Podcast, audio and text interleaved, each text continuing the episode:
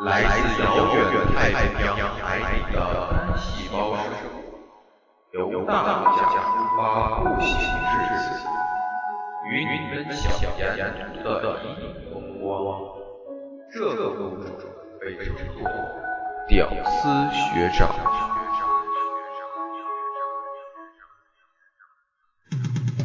首档大学生原创中文播客。与你记录大学生活中的热闹点滴，分享当下有趣话题。你的关注就是我们的关注。屌丝学长电台，没有买卖就没有杀害。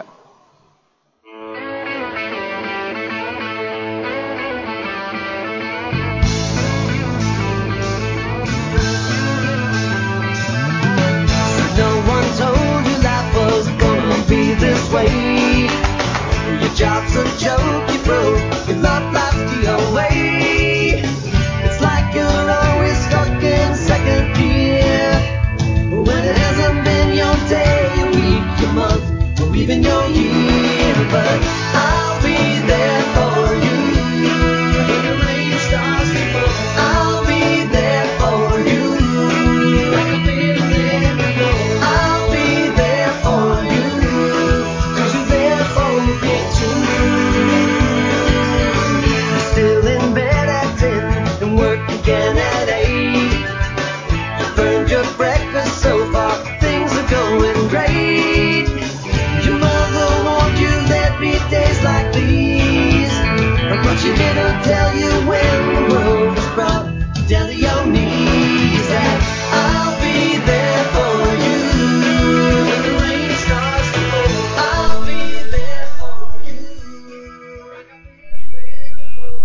思学长电台第零零八期常规节目，其实呢，这次呢，我们的节目是有渊源的，因为，呃，之前预告的是这是一档叫做《浮光掠影》的节目。为什么这么说呢？其实之前这是一档视频节目，也是由我创办的，但是它，呃，可能了解我的人去会去看这个节目，但是很多很多情况下，这个节目没有被大家广泛的接受，所以呢。呃，这档节目遗失了屌丝学长电台。这档节目呢，就是主要和大家去聊一些大学生关注的一些影视剧、电影呀，一些热门的影视剧。呃，说一些题外话吧，就是分享一些我最近的感慨。因为屌丝学长电台最近遗失到了荔枝 FM 这个手机应用上。呃，这不是为他们打广告，也是因为它确实是一个很好的平台，它帮助了我们像我这样的播客创作人去一个很好的展示自己的平台，也让我知道了我这档节目在走出校园之后，也会有很多人去听、去关注这档节目。创作这档节目的初衷其实就是让想让那些关注大学校园的人去分享一下我们的生活。如果你是大学生，你可以从我们的生活中去了解一些事情。如果你不是大学生，我希望我们的节目会把你再带回那个你非常熟悉的大学时代。嗯，扯了这么多题外话，我们正式开始今天的节目吧。今天我们来聊美剧。直播间里有两位小伙伴跟大家打个招呼。Hello，大家好，我是你们的新朋友，然后我叫圈圈。Hello，大家好，我是 Joker。Joker，啊，你又改名了。嗯，我又改名了。嗯稍微离的话筒近一些。好的。嗯，今天呢，我们来聊美剧。美剧其实是一个很大的话题啊。啊，扯句题外话吧，因为我前一阵在追一部日剧，叫做《半泽直树》，不知道你们有没有看？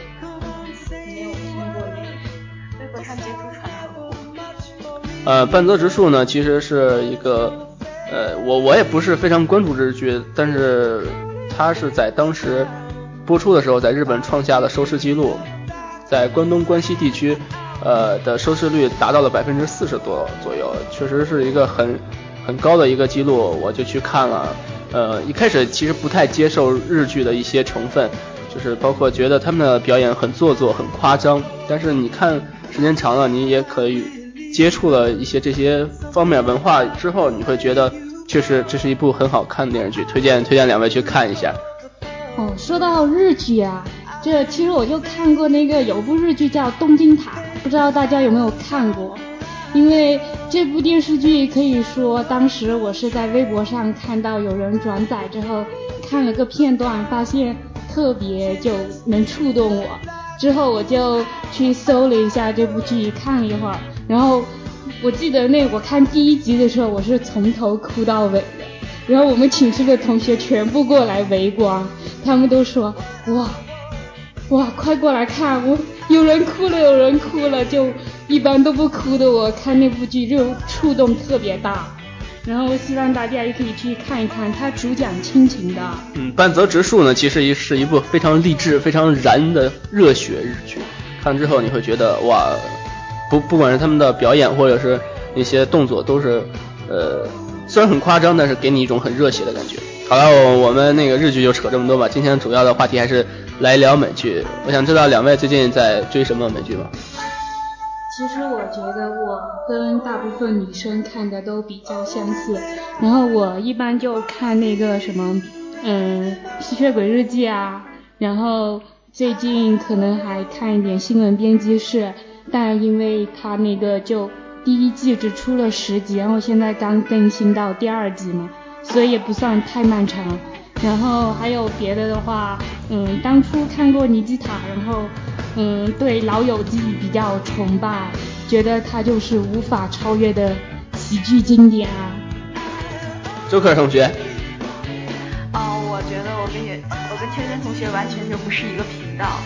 呃，最近我在追的就是漫威的那个电视呃。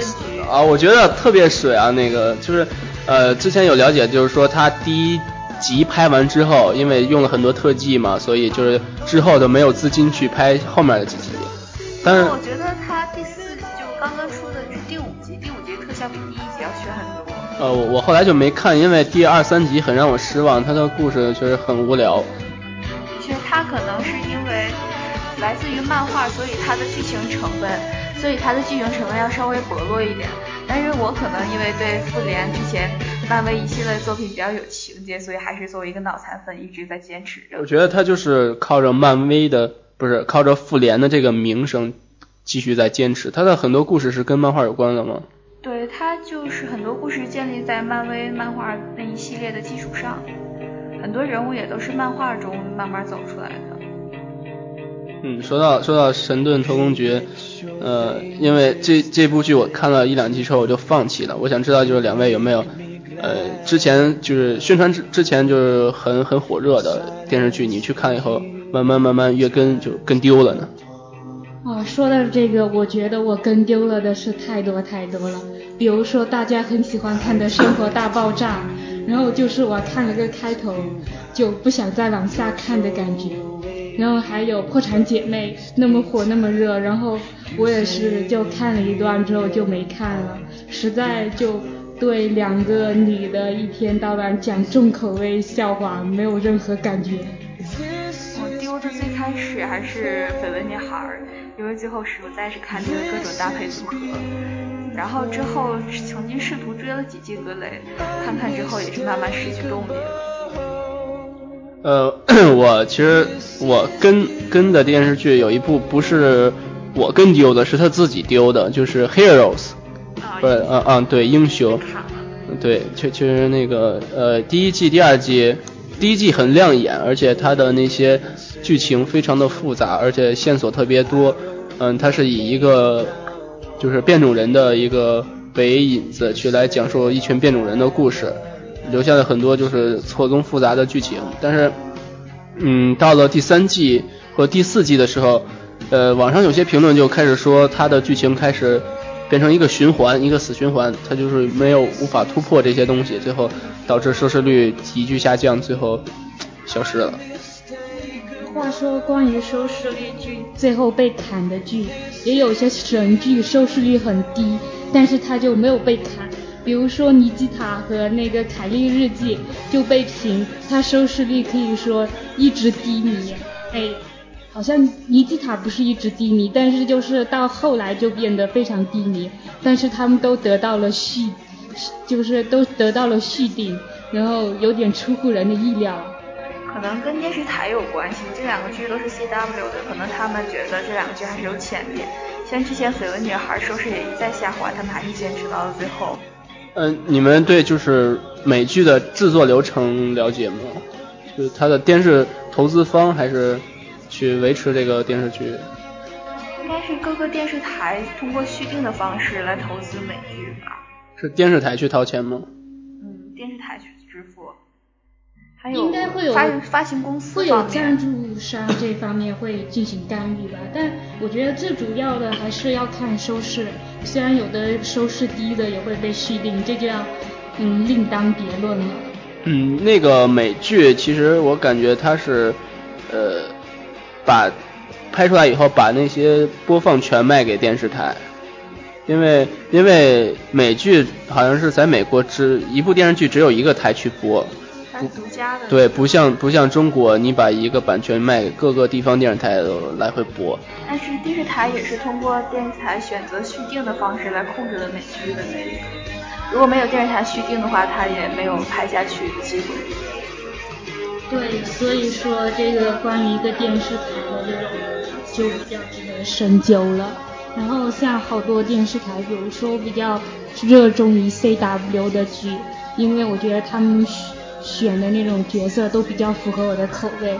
我觉得我我选美剧的标准有好多，就是我属于视觉系的，就有俊俊男美女，然后剧情剧情不是那么扯的话，一般都能吸引我。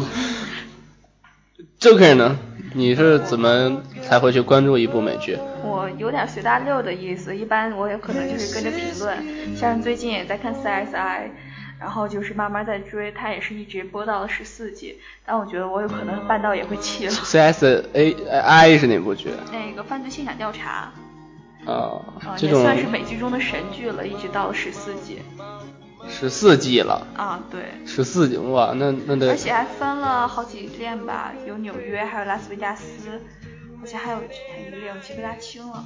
最最长的那个连载电视剧应该是《迷失》吧？它是十。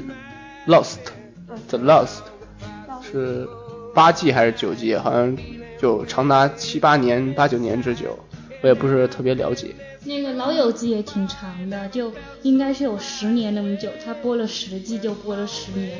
虽然我觉得他还可以，他还可以一直往下播，因为我觉得真的就即使现在他拿出来播，还一直都是那种能成为收视神话，即使已经过去那么多年。但经典就是经典，什么时候都能被拿出来说。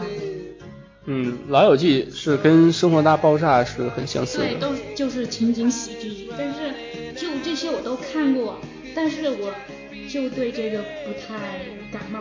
还有就是今年那个艾美奖六十五届艾美奖那个嗯获奖的那个最佳喜剧的那个摩登家庭，听说也特别好，然后讲一一家一家里面各种纠结的事情。我觉得关于一家人的事情是说不完，然后道道不尽的。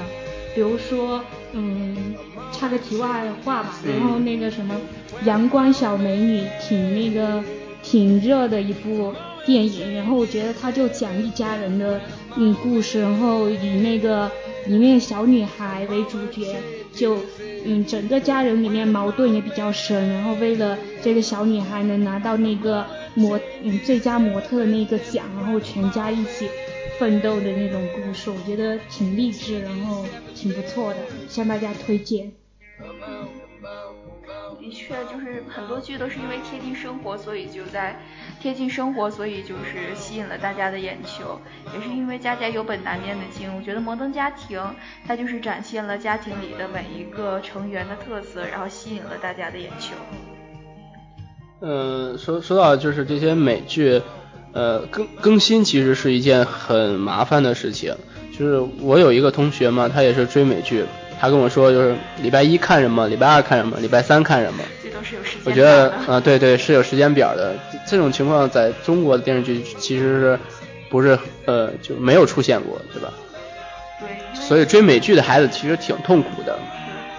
中国可能因为版权问题问题，好多电视剧在上映之前，你就可以在网上下到完全版，然后你追美剧就是一周一集，一周两集，有时候因为什么事还停播两天，变得特别纠结。其实我个人就比较喜欢这种追剧的感觉，因为就其实你就看一集之后，然后再歇一周，然后顿一顿那种感觉。比如说我有时候就嗯比较反感那种。一天看好多部电影的那种做法，因为我觉得好有好多好的电影看完之后是需要就回味的，所以就一天其实你一周就看两三部，然后是比较合适的。然后这个是在时间充裕的情况下，如果时间不充裕的话，其实一周看一部就行了。好多好的电影跟什么美剧啊，其实美剧也就有这种顿一顿的感觉吧。然后嗯。嗯，希望就大家也不知道有没有和我一样喜欢这种嗯沉淀的感觉。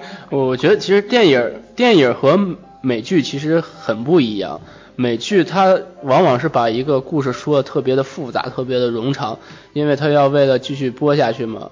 我就不太喜欢这样的，就是有时候你看着看的，呃，就就就他他拽着你你知道吗？他就是他不会让你。不会让你完结，就永远给你留下悬念。我觉得这这这种感觉很不舒服。而且就是电影呢，它讲一个故事很完整，你会把整个故事，因为在短时间之内你不会忘得太清楚，呃，所以所以那个你会有一个很好的一个前因后果的照应，你会脑海中留下一个印象，你可以去回味。但是电视剧的话，它的剧情发展会慢呃越来越的就是复杂，或者说呃越来越远。你怎么去就找到之前那种感觉呢？对我也有过这种情况，就是你追这个剧，然后到下一周的时候，你忽然就忘了上一周发生什么事情。我我有时候忘到要这礼拜这个点儿去看这个美剧的事情。哦，这个可能追的太多是会有这种情况，但是其实我就其他我都是更新完几集我再去看，然后有的都就像吸血鬼日记的话是。我一般就是知道周四晚上更，然后现在还新出的吸血鬼始祖，然后也是周五晚上更，这个一般都不会忘，但是有时候也会因为太忙，然后就放一放，然后过段时，然后到过两天再看这种，而且就现在不是那个美剧的那个中国字幕组这边跟进的也挺快的，那边更新差不多马上这边也就有了，嗯。然后我觉得其实关于就是这个追剧的问题，我觉得就是你当时追剧你会有遗忘这个问题，但是关于你当时就看完之后，然后你没有下一集再看，但是这一集你一般这一集完了之后都会给你有个悬念，我觉得这个悬念就抓心挠肝的在在困扰你，我觉得这个过程其实嗯可以说是一种不一样的体验吧。这会儿同学，你的就是追电视剧的习惯是怎样的？我一般比较喜欢攒到一块儿看，因为我实在是受不了那种抓心挠肝的感觉。有时候这一周就惦记这一集了，整个状态就是不大好，所以个人就喜欢就是刷到一块儿，攒到一块儿，然后一次刷好几集那种状态。那他有时候就是一周一集，你要攒的话会攒很长时间，你能忍住吗？有时候其实慢慢就忘了。然后过了很长时间，突然想起他，然后他也结了，正好就接着去看了。嗯，关于这个，其实我觉得关于追剧的同学就会有一个，就是到每一季他他都会有个间歇的时间，比如说那个到间歇期的时候，嗯，我记得我当初看那个剧的时候，就看到那个那一季的最后一集就特别有感慨，然后那一集心情特别。就是有种说不出的感觉，这一季得完结了，得等好几个月。就是之前我在看那个《行尸走肉》嘛，呃，我是从第三季的第十几集开始的，完了之就把之前前两季都补上，但是看到第三季的时候完结的，呃，过了很长时间，完最近第四季开播了，但是之前的剧情我全忘了，就是有些人我都没见过，我都想不起来他是谁，就有时候。嗯，追电视剧已经成为了一种习惯，就是你会惦记的这部电视剧，但是为什么惦记这部电视剧，你其实已经忘了。慢慢就是记着周四今天要去更新了，要去下剧了。周四周五要更什么剧，就已经慢慢就已经变成了要固定要去下剧，就慢慢忘了自己当初那种剧的感觉，可能也是一种周播制的一个弊端。其实我觉得这种感觉都比较那种，嗯，其实这种感觉本身就是一种比较吸引人的东西吧。比如说，就有人问王家卫，你为什么你的剧里面在一代宗师里面那个有人出现之后，然后他就走个过场甩个帅，然后就。再没出现了，然后王家卫就说，在生活当中就很很多人，你觉得他特别酷炫，然后他只是在你的生活里面出现一场，然后就以后就再也不会出现了。他要表达的就是这种感觉。其实我觉得很多时候关于这种，嗯，这种类型吧的感觉，我觉得其实是一种，嗯，蕴含一种人生的一种思考在里面吧。其实挺值得那种纪念的。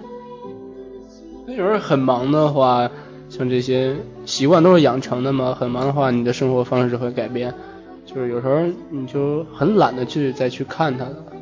嗯，可能这也是好多人当初弃剧，有好多人就是追到一半追不动了，可能就是因为这个原因。也有好多人就是追到一半之后都会歇一阵子，然后再回头再去狂补。大概也是因为就是，毕竟大家要生活在现实的生活中，不能因为美剧改变自己的作息，所以有些时候也是不得不放下。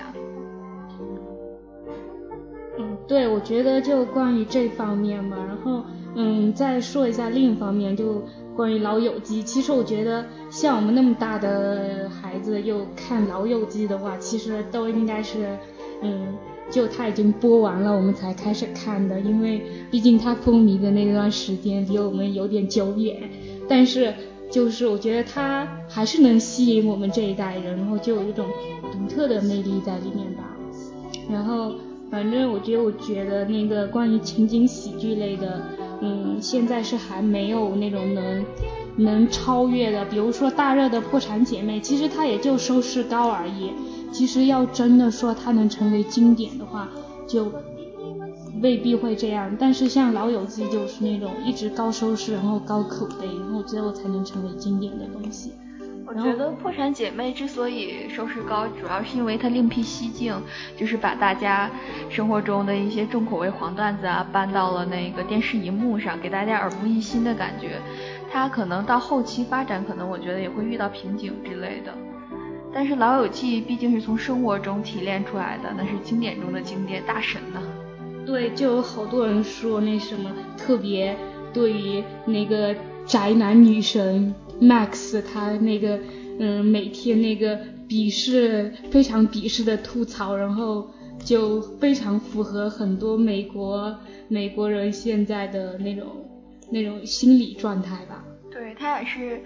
给一方面给人们一个发泄的途径，毕竟现在经济危机，美国政府关门了，也就是帮大家发泄一下，所以说他也能有这么高的收收视。呃，说到这个电视剧的类型，你们都看过哪些类型？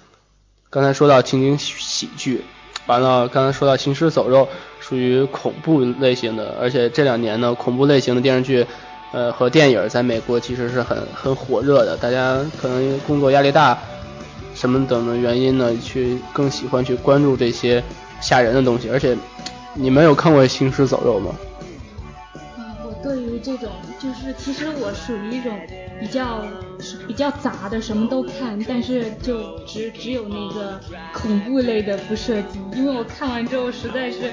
会有后遗症，然后可能睡不着这种。呃，行尸走肉一个很显著的特点就是，你饭前饭后是不能看这个电视剧的，真的会恶心到吐的。因为因为里头的一些特写，什么就是脑浆爆裂呀，或者是那些呃内脏的掉落呀，都是非常真实的。而且他们的化妆技术和场景的一些布置。都是给人一种末日的感觉，就是僵尸来袭末日感觉。嗯，这也是就是这部剧成功的地方，它的细节做的特别到位。嗯，看看这部电视剧，其实就是看那些恶心的东西。而且，呃，美国和澳大利亚一些的城市呢，他们有那个僵尸节，听过吗？就是呃某一天大家约好了，化妆成僵尸的样子冲到街上。这个。真没有听过。我觉得我一般遇见这种嗯恶心级别就恐怖惊悚级别的，我都是绕道走。我要是那天在街上，我一定会躲着走的。嗯，这这可能就是现在美国的一种僵尸文化嘛，不管是电影还是电视剧、电还有电子游戏，都会涉及这方面。呃，很多人就是以去行尸走肉里头扮演一个僵尸，觉得自己特别啊，最后把自己化妆成那样，他们觉得很很酷，是一个很酷的一件事儿。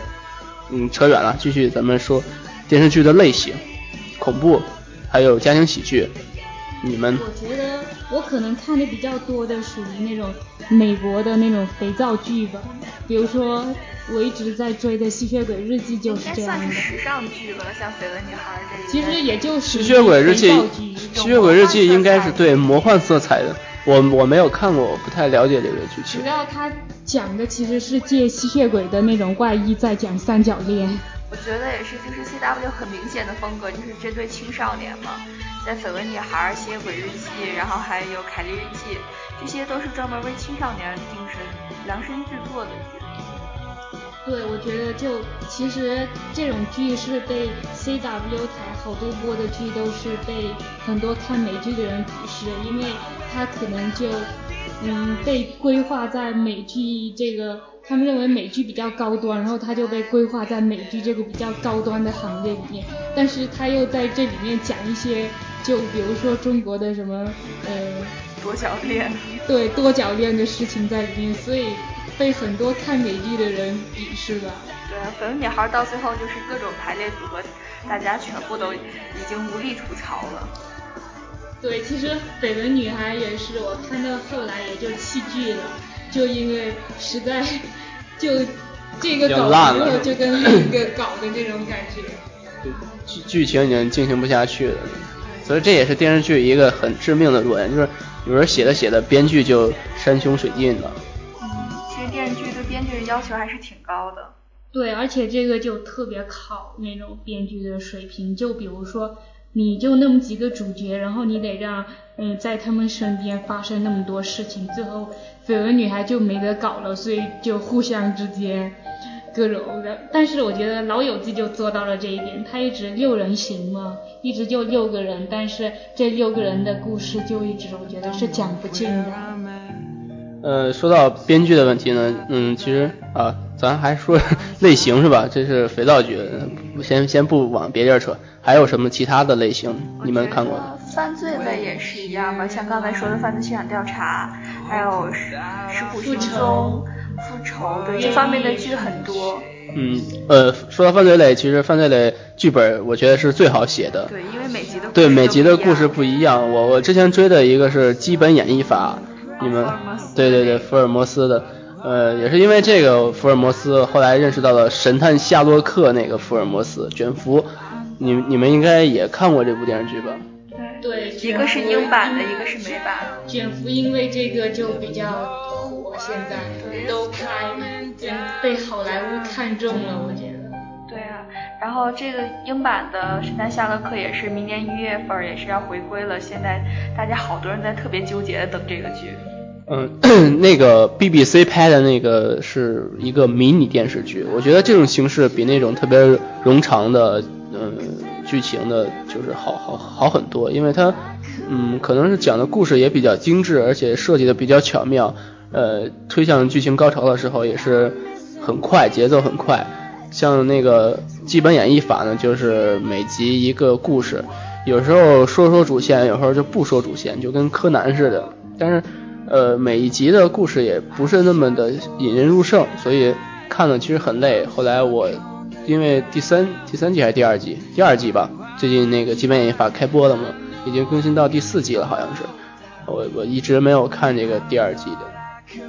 很扯的一个事儿是，他把华生变成女的了。对，主要就是我觉得是因为英剧里卷福和华生已经把他们之间的感情上到上升了一个很显而易见。对，现在流行都是搞基，你说你把华华生换成一个女的，我觉得很不明智。失望的。对对对，而且就其实我觉得好多剧它就改编之后就跟原著相去甚远。其实我觉得它原著有那么多读者，其实它有的地方可以改，但是原剧原著里面最本质的东西是应该保留的。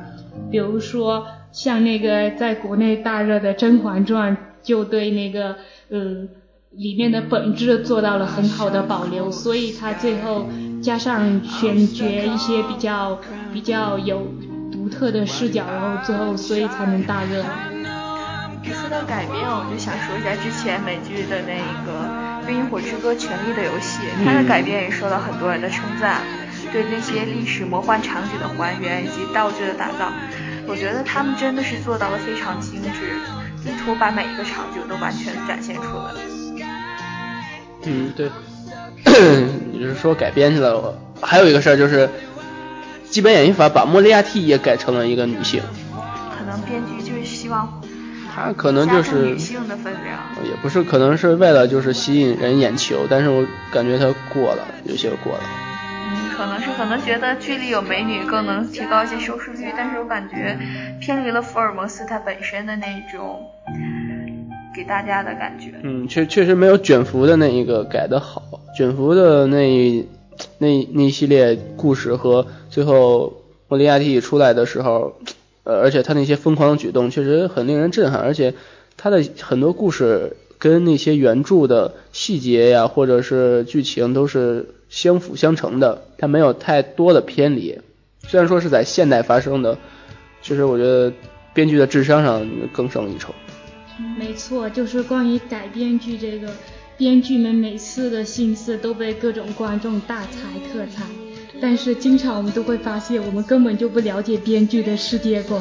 我觉得英剧和美剧在改编上的区别就是很大，像是英版的福尔摩斯对原著就有很大的保留。我觉得英国编剧可能就趋向于保留原著的特色，而美国的编剧的思想更趋向于更怎么创新，怎么变出自己的特色。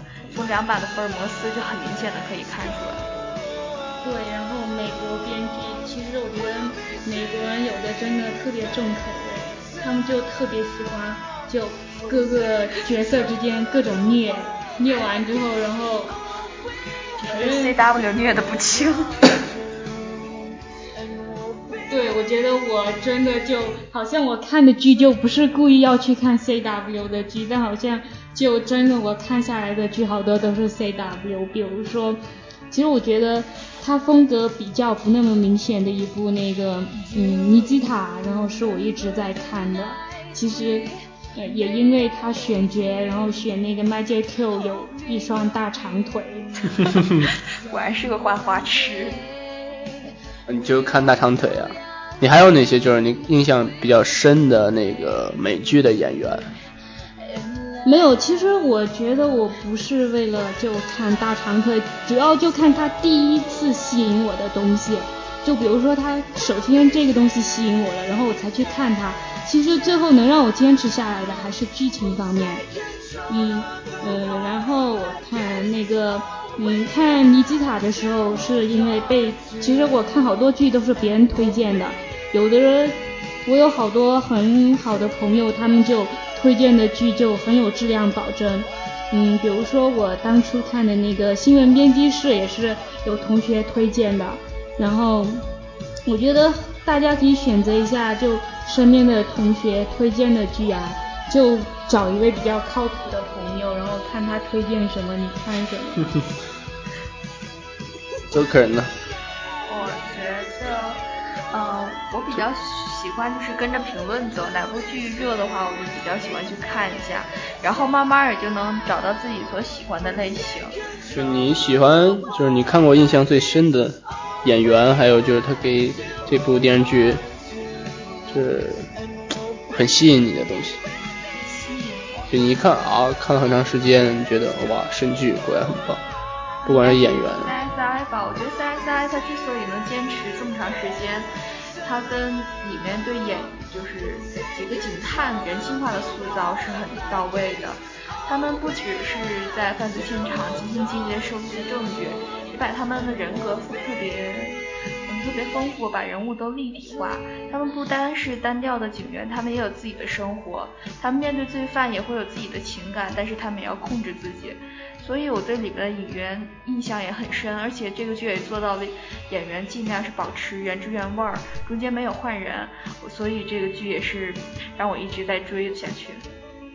其实我觉得，关于说到演员这方面，我觉得我一般喜欢的人都是那种，嗯，就是不是主角的人。比如说看《吸血鬼日记》，我就最后就比较喜欢 Klaus，然后第三季的终极大 boss，但是，嗯，他也就是个不算主角吧。然后尼基塔里面，我就比较喜欢那个 IT 男 Break Breakoff，然后那个，嗯，还有别的，我看。嗯，还有那个新闻编辑室里面，我就比较喜欢那个女主的那个助理 Jim。其实我觉得我都对那种主角没有太大的情怀。其实我觉得一般比较能打动我的就是里面那种比较具有那种关怀性的角色吧。其实他不是主角，但是他有的举动就特别能打动你。嗯，我在看尼西塔的时候也特别喜欢波霍夫，我觉得有时候对配角的塑造也是很成功的，因为主角毕竟有时候要撑起整个大梁，但配角有一些很有人情味的地方，就会觉得让你特别贴心，就会从此爱上他。没错，就主角为了剧情发展就会被编剧各种各种扭曲性格，但是像这些配角们就真的能发挥出那那种人性的光彩来吧。我发现我有一个问题，就是看美剧我记不住人名儿，就是我现在都不知道那个行尸走肉的那个男主角叫什么，就电视剧里的人名我也记不住，完了真实的人名我更记不住，就是因为他老死人嘛，死死了很多人，我都不知道谁是谁，就觉得我我看的也是属于走马观花的，不是特别认真的。其实我也会有这个问题，特别是我觉得我经像我这种记性不太好的人，然后经常丢三落四。但是我觉得遇到我特别喜欢的角色，那些我就会特意去记一下他叫什么名字。比如说，就尼基塔里面的 IT 男 Breakoff，就很多人，我跟和我一起看剧的同学，我跟他们聊的时候，我说我最喜欢他，然后我说出他名字来，然后那个人说啊，你说的谁呀？然后。就其实有很多人都会存在这种 这种这种情况，就很多人名都不记，而且就中在中国嘛，然后对于中国人的习惯来说，记那么长的英文名其实还是比较有困难的。但是我觉得你真正去喜欢这个角色的话，你就会去记住他的名字，而且有的剧你追的时间长了，也就自然而然也就记住了。嗯，我觉得也是这样的。有些剧你刚开始上来的时候觉得。有些剧你刚开始上来的时候觉得大家差不多都一样，完全分不清谁是谁。我看 CSI 也是这种感觉，因为每集都是不同的案件，只有几个警员是不动的，但是大批的人流，嗯，大批的人是流动的。一开始完全分不清他们叫什么，只能大概分清这是在研究室里干嘛的，这是在这人是干什么的，这人在什么地方出现过，但是他叫什么，就是他们对话之间我都我都分不太清楚。嗯，但是慢慢随着看了几季之后，慢慢他们的人格越来越明显，他们的性格越来越明显，慢慢也能记住他们的名字。我觉得还是一种感情的培养。就是 记住这这么长的名字，其实很大的一个作用就是跟小伙伴们去讨论这个美剧。可是我身边也没有多少看美剧的同学，所以完全没有这个必要。有时候，嗯，你看美剧说哈，我喜欢谁谁谁谁谁，觉得有有一种很炫耀的感觉，有没有？有，我到现在很高兴，我能记住小李的全名是莱昂纳多·迪卡普里奥。对，然后我觉得一般人都说莱昂纳多·迪卡普里奥的时候，都直接说小李子。然后在中国，我觉得大家就很多，就比如说那个《神探夏洛克》的主角，大家也都叫他卷福。他他叫什么呀？其实说实话，我真没记住他全名。这个我也知道，他叫本伯尼奇·康巴什么，想不起来了。很长的名字，他他是英国人是吧？英国人，而且名字挺奇怪的。然后好像中间还加了个什么中间。对，有些英文名真的很奇怪。对。他的那个华生的扮演者是是谁来着？很有名的一个人。华生的扮演者。不知道。真的真的很有名。我记得很多。我就记得电影版的那个是裘德洛。对，哦对，电影版是裘德洛，对对对。对。完了，那个福尔摩斯是小罗伯特·唐尼，对吧？我觉得唐尼那版的福尔摩斯也是挺有特色的。嗯。我觉得也是那次那那次的电影翻拍导致了后面这一系列的电视剧的翻拍。就其实福尔摩斯很适合拍成电视剧嘛。对，因为有很多案件可以慢慢来。他也不需要太炫酷的那些特效，拍成电视剧挺挺适合他。对，我记得当初那个福尔摩斯就美国电影上映的时候，我有一同学就约我去看，然后他就特别喜欢小罗小罗伯特·唐尼，然后嗯，当时我就不太了解这个人，后来才知道原来他是那个呃钢铁侠。对，我就是钢铁侠。对钢铁侠的扮演者，然后这个角色挺深入人心的。然后关于这些电影演员的名字，其实我觉得中国人记他们名字真是一大挑战。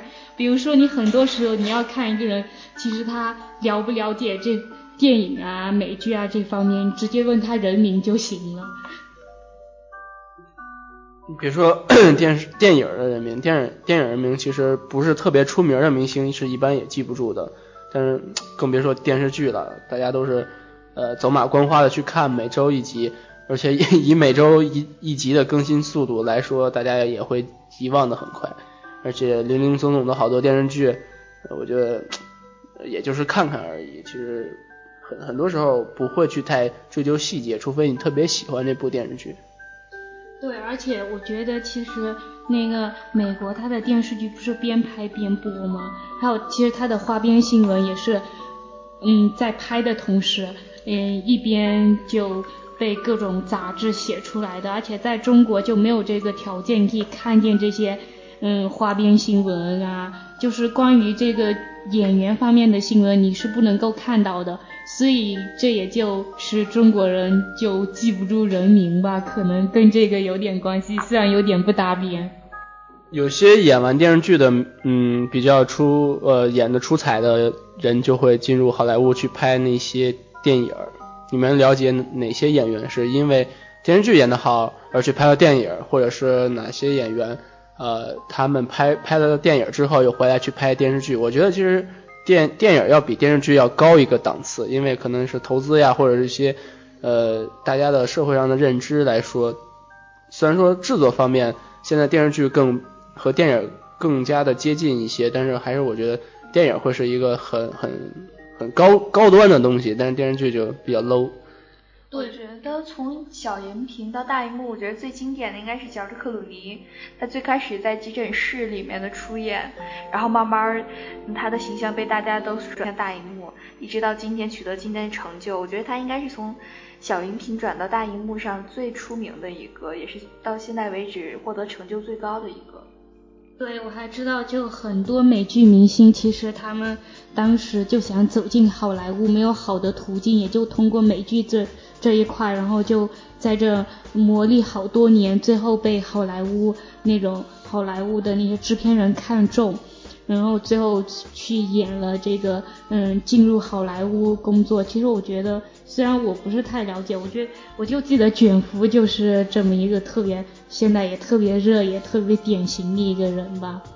然后好多人也是从演电视剧开始，以此为一个桥梁，再把自己走向好莱坞，走向大荧幕。像是《破产姐妹》里的 Max 也是。获得了在雷神里出演的机会，嗯，电影里好多的角色也是邀请电视电视剧里知名的演员来演配角，然后美剧有一个很大特色就是请客串演员，有一些剧就会请到那个知名的神神盾特工局就那什么，在第四集里头好像就把那个在电影里扮演神盾局老大的那独眼龙萨米尔杰克逊。第四集最后的片花是把萨米尔·杰克逊给请过去，其实这也让很多人期待，就是以后在神盾局后面可以看到复联的其他英雄出现。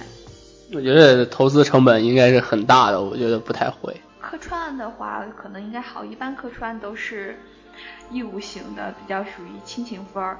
我记得当年丑女贝蒂的时候，维多利亚·贝克汉姆就有去客串过，当时就说她发挥本色，表现的不错。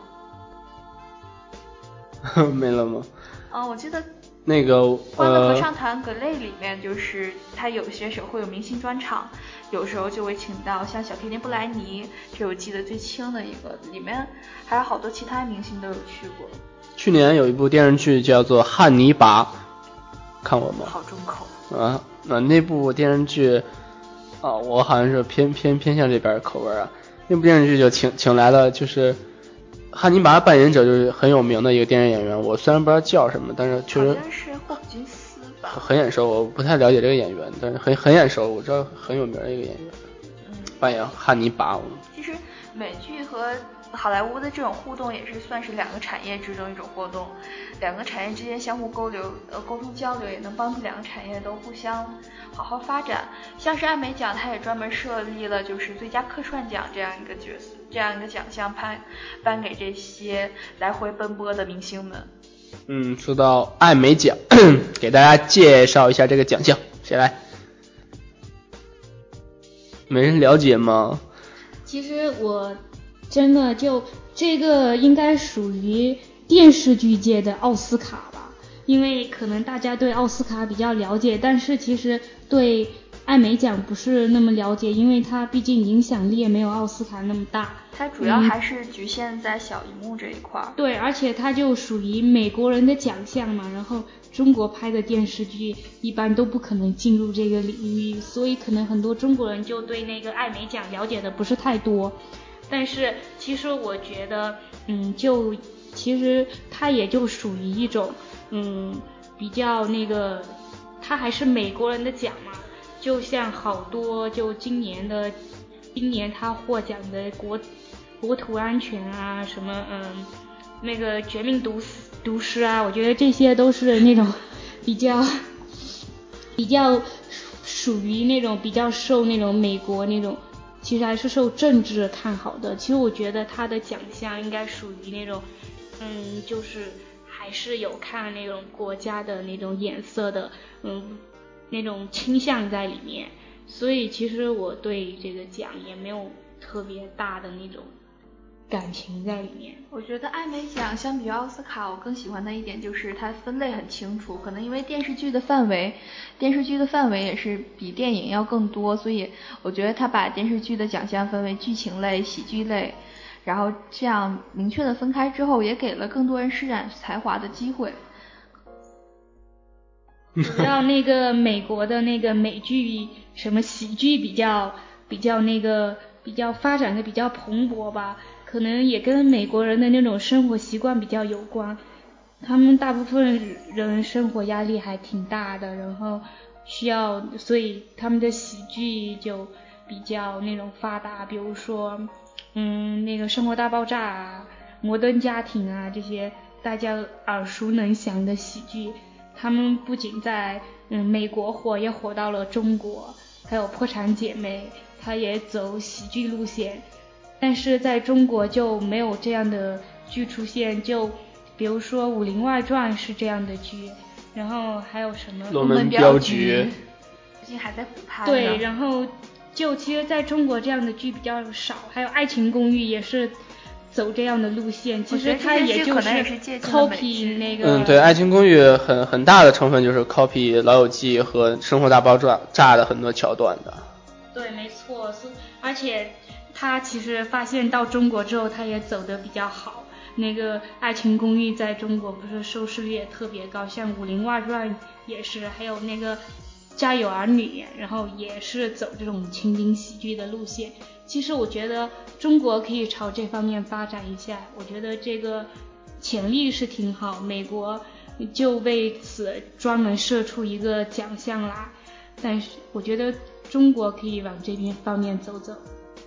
嗯，刚百度了一下，就是艾美奖呢，主要是涉及了很多，呃，不只是电视剧，它也有一些其他的一些类别的奖项，比如说呃什么最。最佳迷你剧及电电视电影，还有真人秀的一些奖项，还有最佳的就是动画类的，一小时以下的动画短片的奖项。呃，奖项呢类别里头，也就是涉涉及到一些最佳男主角的呃女主角，还有最佳导演、最佳编剧，还有最佳真人秀这些呃，也是类似于奥斯卡吧。如果有想了解更多的朋友，还是你们自行去百度一下。呃，这这这些东西的百度其实上都有。关于艾美奖，我不知道两位有没有就是艾美奖要来的时候，你们会去关注他们的新闻，会去看那些艾美奖的颁奖典礼吗？我知道有时候那个很多人会去看格莱美奖。啊，因为格莱美的颁奖过程实在是很精彩。嗯，格莱美奖还有奥斯卡，有时候也会去看，而且呃，我记得以前是 CCTV 六会有直播奥斯卡的颁奖仪式。每次剪的特别面目全非，最后就他他不是直播吗？直播，我记得他每次都是录播，直播的时候只会有新闻放出来，然后挪到当天晚上，可能也是为了收视率，符合国人的收视习惯，然后到晚上十点多的时候他在录播。他在不不不，我我我有一天早晨我看过直播，就是奥斯卡的直播，但是确确实没有格莱美的直播，艾美奖也。格莱美是。格莱美，格莱美这两年东方卫视有做过直播，但 CCTV 六在这方面就没有下血本了。毕竟格莱美也是偏音乐方面吧，所以对于这个可能 CCTV 六和它风格也不太相符。其实我觉得颁奖典礼这个在国内这种颁奖典礼就是关注的人是比较少的，不像那种奥斯奥斯卡已经形成产业化，全民都。就是整个美国人都，美国都会参与到里面去，而且它不止带动美国，甚至可以说带动全球都在疯狂的。我觉得这些奖项的颁发对于我们来说就是一种观影或者观观电视剧的风向标。很多时候我们呃可能会关注那些精彩电视剧，但是大部分的时候是因为这些奖项出来以后，最佳剧情奖。会是什么什么什么？之前我完全没有听说过，比如说《绝命毒师》，这是没有听说过。但是，呃，有很多人会去，因为这个搬出这个奖项去关注它。对，没错。所以我觉得可以说，好多人就为了为了得这个奖，然后就去营销。我就听说美国是有关于这个行业，就是帮你去得奖。你要得奖的话，他会帮你这个公司会帮你去做这些事情。然后之前可能就是下血本那种，然后到最后你得奖了之后，这些这些你下的血本就全部都赚回来了，到时候赚的东西特别多。嗯，在中国就没有听说会有这种公司就专门去为了你得奖而去那个而去就营销啊之类的，可能也就中国人没有这个习惯，也没有形成这种产业，所以我觉得中国在这方面要走的路还是很长的。我觉得，毕竟评奖的评委们也都是人，他们有自己固定的喜好和偏爱。就像是奥斯卡在这方面就获得有很大的争议，说他评委年龄构成偏老化。还有就是今年詹妮弗·洛佩茨获奖的时候，很多人也对他的演技持有一个怀疑。而且他背后，嗯，他上台也有表示感谢对。乌云背后心无限的制片人，他那个制片人名字记不清了，但是他手下好多部电影，像是去年国王的演讲以及一系列的电影都是得过奥斯卡的，可以说是他是非常准确的把握了奥斯卡评委的口味，大家都说他是完全可以决定奥斯卡的人。对，其实我觉得这个就很多奥斯卡就比较偏向于，嗯，比较老的。比较老的演员，然后像詹妮弗·劳伦斯，她获奖之后，就很多人其实都比较好奇。其实我觉得她这个算应该算营销比较好，因为其实她，我觉得她有《饥饿游戏》就嗯票房比较火在里面。如果就嗯只有那个嗯只有那个乌云背后的幸福线的话，它是不足以拿奖的。就是其实它必须得有。保证票房的剧作在里面，然后他最后才能得奖。然后像那个嗯，艾美奖今年的最后那个《绝命毒师》，他获奖也是在最后一一季获获得奖。我也觉得是因为他的资历比较深吧，然后最后得完结了。如果再不颁奖给他的话，就没有机会了的感觉。呃，我会我会因为就是看了这些奖项以后获得的奖项得主之后，我会去关注，比如说《绝命都市》这部剧。虽然我现在还没有看，我觉得呃过过一阵会把这个电视剧补上。我们作为大学生，很多时候就是也是停留在跟风的一个阶段。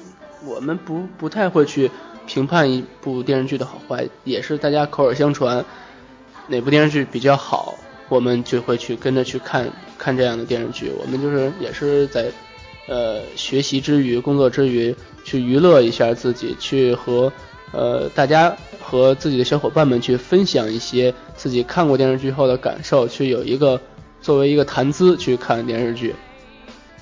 其实我觉得，就可能原来国内没有那么好的资源，就现在中国开始引进正版的那个版权之后，看美剧就有一个比较好的平台，所以也就以后我们就也就不用再跟风了，可以自己选择。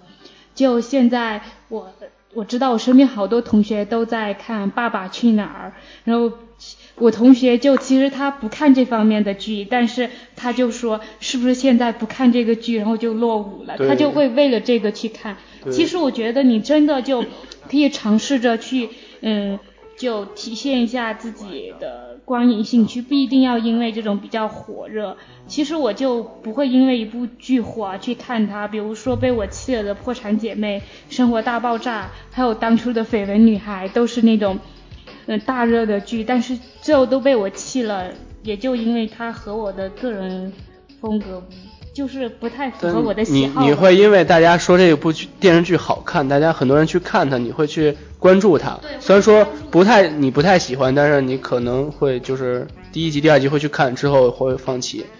但是肯定你关注它，是因为大家去评论这部剧是一个热点的话题。我觉得一个剧刚刚出来，各种评论对它的影响是最重要的，尤其是它刚出来的时候。就像我们看电影的时候，会之前会去查一下它评分是多少。如果大家都是烂剧，那可能你当初的兴趣也会浇灭了。所以我觉得评论对人还是有一定的导向作用的。而且跟前期的宣传很有关系。对，有一些宣传做得好的，就像神盾局这样的。嗯，叫未未播先热，对吧？对，大家一开始就很期待，所以它首集的收视率必然就是很高的。但是它之后收视率走向怎么样，就要看它自己的魅力、自己的剧情等等一系列的事才能决定。对，其实我也觉得现在就很多是因为它的营销方面比较口碑比较好，比如说为什么《吸血鬼日记》。嗯，拍拍到第四季之后，会想再续订一个吸血鬼始祖一个衍生剧出来呢？也就因为这部剧本身就对它是一个很好的营销。还有，其实我觉得前段时间在中国比较火的那个，嗯嗯，哎呀，忽然忘了叫什么名字了，等一下我想一下。是美剧吗？没有，电影。然后就是因为它营销做的比较好，其实我觉得它本身剧。剧情没有那么吸引人，然后因为他就那个选了比较好的营销手段，而且他营销模式比较好，所以最后才那种比较热。比如说，嗯，又忽然忘了。这个忘记实在是够大了。好了好了，今天我们基本上就呃差不多聊到这里了，大家也说了有一个多小时的时间了。最后呢，还是节目最后总结一下。就是看完美剧之后，对你的生活学习有什么就是影响？就美剧给你的生活学习，呃，添加了哪些精精彩的佐料呢？我觉得它对学习生活真的是一个调侃的作用吧，就也不是就调剂的作用。就平时在学习生活，真的有时候真的很痛苦。然后你看一集，嗯，这个电视剧能做一种很好的那种休闲，比如说我们那个课间休息，那个中午两节大课休息有二十分钟，这个之间二十分钟其实是可以看一集情景喜剧的。我经常就找那个情景喜剧，比如说《老友记》来中间来插进来看一集，然后我觉得这是一种很好的一种调剂方式。嗯，我觉得美剧对我的影响。一方面是英语方面吧，好多人在出国之前都会恶补美剧嗯，对对对对。它的确能帮助你了解美国人日常是怎么说英语的，也能帮你提高你的听力能力。再一种是了解了一下一种美式的思维吧，因为，嗯，大家生活环境不一样，思考的方式也不一样，所以有些时候你看美剧，有些创新的地方，就是你完全想不到的地方，这些会给我很大的启发。嗯，最后呢，我觉得。我们看过这些电视剧之后，真的像小袁说的那样，就是去了解一下美国的一种文化，嗯，一种美国的一种美国人的思维方式和美国人的生活习惯，也让我们去用另外一种视角去了解世界，去了解世界上其他的地方，大美利坚的人们在做什么，在看什么，嗯，也是让我们开阔眼界的一种方式吧。呃，不管是美剧还是日剧、韩剧，呃，动漫。和电影这些东西，因为现在大家也有很多的渠道去观看、去了解这些文化，呃，去接触这些不同国家的思想和艺术的形式，我觉得这是一个很好的机会，也是一个很好的习惯，去去丰富自己，去让自己成长。嗯，最后，呃，我们就要结束我们的节目了。今天也是由于身体的原因，那个嗓子不太好，所以。请大家原谅，呃，节目最后呢，还是感谢两位嘉宾做客本期的掠影浮光，我老记不住这个名字，掠影浮光不是浮光掠影，掠影浮光。自己取的名你能记不住吗？啊，因为怪不得记不住人名。啊，所以最后希望还有机会，也许以后就是每期都是你们了，呃，常来掠影浮光做客，我们也会和大家去分享一些。时下热门的电影电视剧，嗯，最后跟大家说再见吧，拜拜，大家晚安，再见。嗯，祝各位好梦，晚安了。